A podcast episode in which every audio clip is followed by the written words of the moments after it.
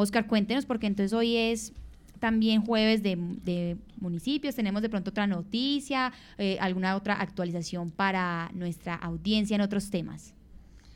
Eh, bueno, Sofía, no, pues seguimos hablando de, una noticia importante que hay hoy en la ciudad y es que tiene que ver con las jornadas de protesta para recordarles a, recordarle a la comunidad, sobre todo que en la carrera 23 eh, se van a concentrar allí pues los seguidores básicamente de,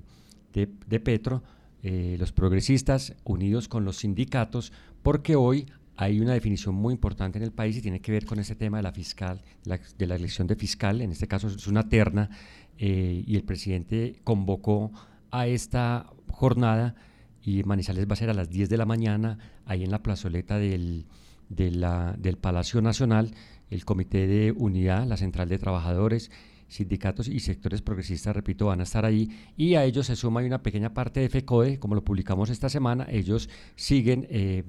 pidiéndole a la Fiscalía que por la dignidad, por el respeto, eso después del allanamiento del 22 de enero, en busca pues de investigar lo de los 500 millones que aportó eh, eh, FECODE, eh, pues la fiscalía dice que a la campaña, ellos dicen que se lo, lo, aportaron fue a la Colombia Humana, ahí está la polémica y también pues está la investigación. En todo caso, a las 10 de la mañana eh, podría generarse un caos en el paso por la carrera 23 con esta plantón que van a realizar los sindicatos. Así es, estamos también entonces pendientes a estas eh, manifestaciones. Oscar, muchas gracias por traernos información aquí de educación en la Patria Radio. Recuerden que estamos muy pendientes de todas estas actualizaciones. Entonces a esta hora también retornamos nuestro diálogo con Lice. Recuerden que abrimos programa con un tema importantísimo de la Liga Femenina del Once Caldas, que no va a suceder, que no hay presupuesto. Eh, cuéntenos un poco y amplíenos un poco más la información para nuestros oyentes que han estado muy pendientes de este tema porque fue un debate que duró cuatro horas y media ayer eh, y digamos que lo que hace es, como la socialización de este acuerdo 1144 del 2023 que exonera al Once Caldas de pagar impuestos, pero con el compromiso de invertir esos recursos en la promoción del fútbol femenino y en las escuelas formativas, pero no va a suceder el fútbol femenino. Estuvo en el Consejo de Manizales, estudio Mario Castrillón, y ahí en esa mm, en esa, en esa sesión, pues él, Sofía, pues se comprometió a que el Once Caldas, pues iba a participar en la liga femenina. Sin embargo, pues todo cambió este año y obviamente cuando se dio a conocer que... Eh, que estas personas eh, pues ya no iban a apoyar la liga femenina, pues ahí es donde se generó pues todo este rechazo obviamente de jugadoras, de hinchas de esas padres de familia y el consejo ante esto pues lo citó nuevamente para pues saber un poco más el trasfondo de esta decisión, qué fue lo que llevó, en donde pues obviamente tenían que presentar un informe de esto. Eh, ayer eh, escuchando un poco digamos este debate digamos para la concejal eh, Paula, no fue un informe que generara cifras, datos de verdad de cómo está eh, esta, esta mm, fundación y por ello, pues obviamente, pues no ven con buenos ojos el que de nuevo, pues las mujeres futbolistas, pues sean rechazadas por esta liga, porque recordemos, Sofía, que son sueños de ellas, ellas quieren figurar, llegar a, a un club que en verdad las represente y las lleve incluso a salir del país para mostrar su talento futbolístico, pero con este tipo de, cierre, pues ellas se ven frustradas y muchas incluso han llegado que eh, formarse eh, en otros departamentos. Osvaldo eh, hace más o menos como 15 días nos relataba pues cuando se conoció que, que, nos iba a apoyar la liga femenina de cómo algunas deportistas de nuestra ciudad pues ya están jugando en equipos de otros departamentos ante el rechazo de de, del Once Caldas y pues porque los futbolistas pues tienen, uno tiene una edad para eh, pues poder desarrollarse bien futbolísticamente y obviamente pues el tiempo también juega en contra de ellas y por esto la frustración, digamos en este caso de Andrea Martínez, que ella estuvo presente en este debate y obviamente pues no aguantó y, y lloró al ver que futbolísticamente pues estaba ella frenada para poder desenvolverse eh, en nuestra ciudad. Así es, Liced. Ayer les recordamos que no llegó pues Tulio Mario eh, Castrillón, él es el presidente pues del Once Caldas. Realmente pues él explica, o más bien el representante ayer, el gerente deportivo y vicepresidente del Once Caldas, Andrés Felipe Gutiérrez, explicaba que Tulio no pudo asistir por temas de salud, pero entonces tenemos hasta ahora pues lo que cuentan y lo que dicen entonces desde el Once Caldas. De entrada para el tema del fútbol femenino tenemos que decir una situación y es que el problema es económico si bien le estoy contando que el equipo profesional masculino tiene una pérdida de 1.200 millones de pesos, no tenemos con qué subsidiar el tema del fútbol profesional femenino. Como lo dije anteriormente, la última invitación que se hizo solamente se sumaron dos empresas, 100% huevos y la Che, sumando 40 millones de pesos entre las dos. La reglamentación de Mayor ¿qué nos dice? La reglamentación de Mayor nos dice que nosotros tenemos que sacar un equipo femenino, pero para sacar ese equipo femenino hay que tener un contrato para las chicas de, de ocho meses. El primer mes, que es el proceso de pretemporada, el mes vacío, que es el proceso de vacaciones, y los seis meses que dura el torneo regular antes de que empiece la Copa Libertadores Femenina. Si hacemos la suma en lo que ellos piden, en la inscripción de 30 deportistas,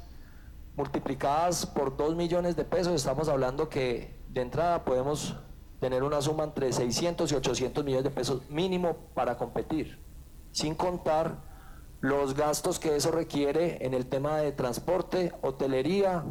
cuando se, juega de local. ¿sí? Por ejemplo, como representante en ese momento y delegado de Once Caldas, Tulio Mario Castrillón Tobón no está hoy aquí porque hace ocho días, desde hace ocho días estaba hospitalizado. Salió antier del hospital con un problema de salud. ¿Sí? Por eso eh, no está hoy acá. ¿Cuál es la voluntad del tema del fútbol femenino? La voluntad es el apoyo. Yo vuelvo y se los digo, con nombres propios les dije a la empresa que se podían sumar al fútbol femenino hoy. Y no había otra. La convocatoria se hizo y no hubo, no hubo más. Y ya les he comentado cuánto cuesta el proyecto de fútbol femenino. Antes la DIMAYOR decía que se podían hacer contratos de dos y tres meses. Ya por el, la reestructuración del campeonato estamos hablando que son seis meses más o menos de torneo y los dos que se utilizan, el de pretemporada y el de las vacaciones a mitad de año. Muy bien, escuchábamos al representante eh, y delegado del Once Caldas ayer en el debate del Consejo de Manizales, pero hasta ahora, según pues este reporte que dice que financieramente no se ha logrado, a pesar de que han abierto convocatorias pues para empresas y patrocinadores, pues también tenemos entonces la voz de la ciudadanía que pudo participar y tuvo micrófono abierto también ayer en el Consejo, y tenemos la voz de Paula Andrea Garcés, ella es madre y representante de las madres de las futbolistas, y también tenemos a María José García, con quien abrimos hoy nuestro informativo, ella es del colectivo Fortineras, también es hincha y es una persona que también ha estado muy atenta, eh, digamos, como a, a, estos cumplimientos e incumplimientos que se ha dado. Escuchemos entonces la voz de la ciudadanía. Eh, mi nombre es Paula Andrea Garcés, eh, vengo en representación de las mamás de, de, las deportistas de fútbol femenino de la ciudad de Manizales, quienes hasta, la, hasta la fecha encontramos de pronto un poco de abandono en cuanto al apoyo que se le realiza a las futbolistas femeninas en la ciudad. Lastimosamente, pues encontramos que muchas de ellas deben viajar a otras ciudades a buscar unas oportunidades, teniendo en cuenta que tenemos acá deportistas de una gran calidad. He escuchado atentamente las ponencias tanto de los secretarios como del delegado del Once Caldas, donde dice que se ha invertido, si bien es cierto, como en, eh, en, el, en el fútbol, en labor social, para los estratos 1, 2 y 3, como lo menciona el acuerdo, también se dice que no está enfocada eh, directamente, como lo dice el acuerdo, en un, al apoyo del fútbol femenino. Mencionaba el, delegado que se ha hecho una exposición, que se ha hecho una publicidad para ello y pues por parte de, nosotros que estamos como en el medio no ha llegado esa información, de pronto pues por falta de difusión. Entonces pues eh, lo que queremos nosotros solicitar por parte de los padres es de pronto ese apoyo para las, para las jóvenes y, y tratar de pronto de encaminar entonces esas ayudas, esos apoyos, direccionarlos de una manera diferente. Sí existen escuelas deportivas femeninas, sí las hay en Manizales y han ido a representar a Manizales en diferentes escenarios a nivel nacional y todo ha corrido por su propia cuenta. Buenas tardes. Bueno, yo soy María José García, vengo de parte pues como hincha, pero también como barrista. Eh, digamos que desde nuestra parte como tal la inconformidad va es porque entonces eh, podría decirse se ilusionó a un equipo de chicas que en el 2023 fue convocado con el compromiso pues que se iba a abrir como una liga en el 2024 que podrían participar ya como profesionales y luego de haber participado en torneos locales y demás en el cual realmente hicieron un gran trabajo, pues nos damos cuenta que ya para el 2024 salen los equipos y el Once Caldas no estaba en ningún lado. Eh, digamos que también sobre el tema que dice el delegado pues que enviaron, sobre el tema de veedurías y que se hacen convocatorias y demás. Realmente desde Fortineras conocemos varios colectivos acá en la ciudad de Manizales que tienen muchas chicas para las canteras femeninas y realmente lo que dicen es que ni siquiera se conocen veedurías para el equipo. Entonces, eh, realmente creo que sí hay que hacer como mucho énfasis allí de listo, si se sacan convocatorias, ¿en dónde las sacan? Porque no nos damos cuenta Inclusive, como ya dijo las madres de las chicas, muchas se fueron, habían chicas con un alto nivel profesional que habían jugado internacionalmente también. Entonces, ¿qué es lo que está pasando? Porque no nos dan respuesta, porque al 2024 solo vemos como que dan un paso a un lado y esperemos que pueda pasar. Entonces, pues eso es como desde la parte de hinchas, que es lo que estamos exigiendo, es simplemente que nos den una respuesta.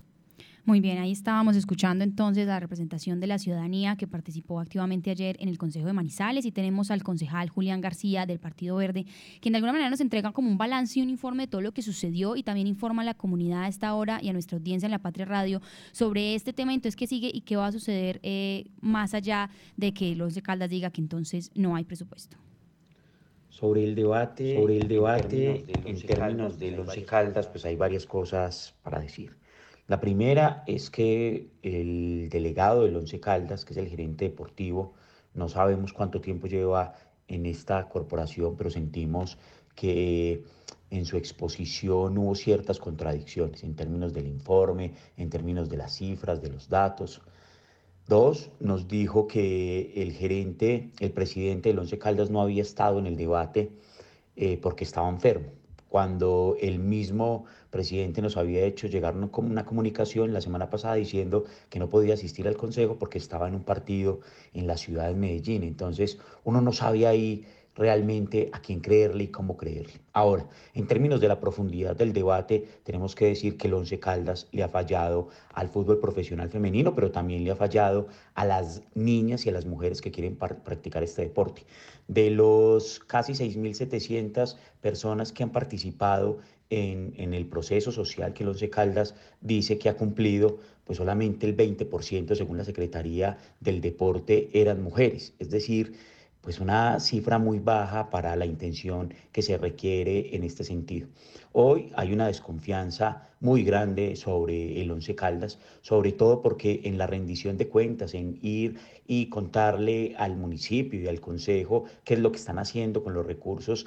públicos con los que nosotros le aprobamos, pues se volvió una odisea, ¿cierto? Sacaron una cantidad de historias y unos mantos de duda sobre la participación de ellos en este debate y eso genera una mayor desconfianza. Nosotros nunca hemos pensado ni quitarle el, el tema de la exención de los impuestos o quitarle el tema del comodato, pero pues hoy sí nos deja muchas dudas eh, la labor o el proceso que tiene el Once Caldas para ir a la corporación a rendir cuentas. Nosotros, hay una buena noticia y es que la Secretaría del Deporte se comprometió con un rubro importante para el fortalecimiento del fútbol femenino y ojalá del fútbol profesional eh, femenino para el 2025. Por supuesto que eso no le devuelve las esperanzas a las deportistas, ni mucho menos, pero también hay que decir que eh, esta nueva administración tiene una visión distinta, tiene una acción distinta para hacer y nosotros vamos a estar ahí para apoyarlos seguiremos dando los debates de control político con rigurosidad y también este es un mensaje para el Once Caldas y para su presidente Tulio Mario. Si le incomoda, si cree que el Consejo de Manizales es un ambiente muy hostil para ir a rendir cuentas, pues es muy sencillo, ¿cierto? No, no pide el comodato del estadio y paga el arrendo, y pues no pide exenciones de impuestos y paga los impuestos necesarios alrededor de lo que tiene que ver con los espectáculos públicos y así seguramente pues se liberará del consejo y en muchos casos de la molestia de tener que ir a rendir cuentas. Muy bien, escuchábamos entonces al concejal Julián García, muy contundente con toda esta información, una especie como de balance que nos da de lo que sucedió y por supuesto un mensaje muy fuerte al Once Caldas, de quien también estaremos muy pendientes por la Liga Femenina. No es un tema que se ha cerrado, es un tema que seguiremos conversando y por supuesto micrófonos abiertos aquí en la Patria Radio para toda la ciudadanía.